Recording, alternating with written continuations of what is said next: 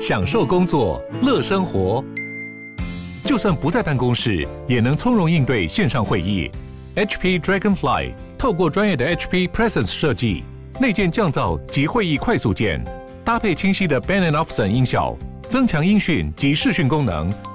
HP Dragonfly 顶级商务笔电，采用 Windows 11专业版，让您在会议中享有最佳的视觉和听觉品质。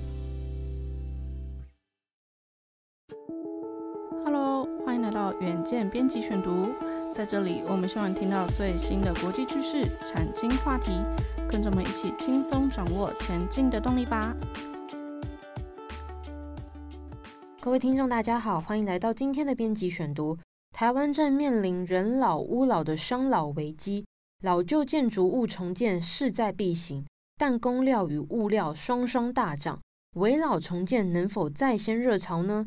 根据国发会的预估，二零二五年台湾将进入六十五岁以上人口超过二十 percent 的超高龄社会，专家预警此乃国安危机。事实上，相较于人口老化，台湾早就迎来了房屋危老海啸的冲击。去年底，高雄城中城的公安事件一把火夺走了四十六条人命，烧出城市危老各级，更凸显独老住老屋的隐忧。像高雄城中城这样的未爆弹，尤其以台北、高雄南北两大门户最为严重。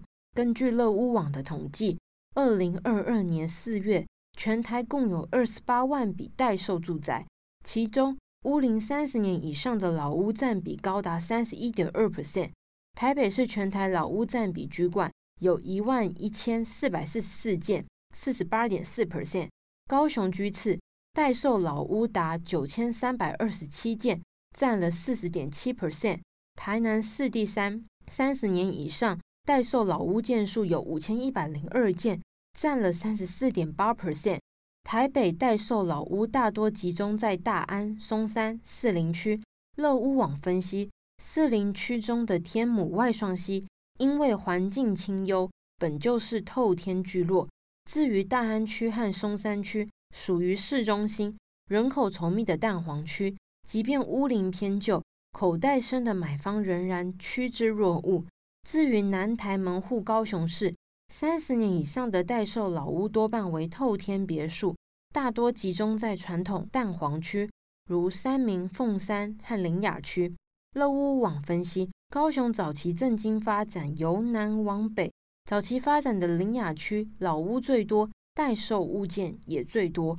凤山区、三民区则本就是高雄市两大人口最多的行政区，加上交通方便，机能健全。近年不论成交或者是预约看屋的需求，皆名列前茅。至于府城台南的中西区，曾经是台湾的政治中心，历史悠久，区域内老旧透天相当多，有些透天屋龄甚至超过六七十年。台南市南区紧邻中西区，因价格较亲民，吸引预算有限的买方。东区则属于传统文教区，区域内有后甲国中。复兴国中、崇明国中和台南一中等明星学校，属于台南发展较早的区域，相对屋龄也比较老。自从围老重建条例祭出十 percent 容积奖励上路以来，吸引双北抢搭老屋改建。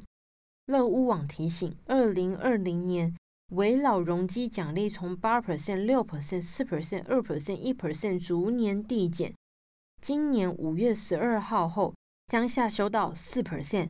然而，在工料与物料双双大涨的压力下，围老能否再掀改建热潮，值得关注。以上就是今天的编辑选读。如果你喜欢远见 On Air，欢迎赞助或是留言给我们。想了解更多文章内容，也欢迎参考资讯栏的连接。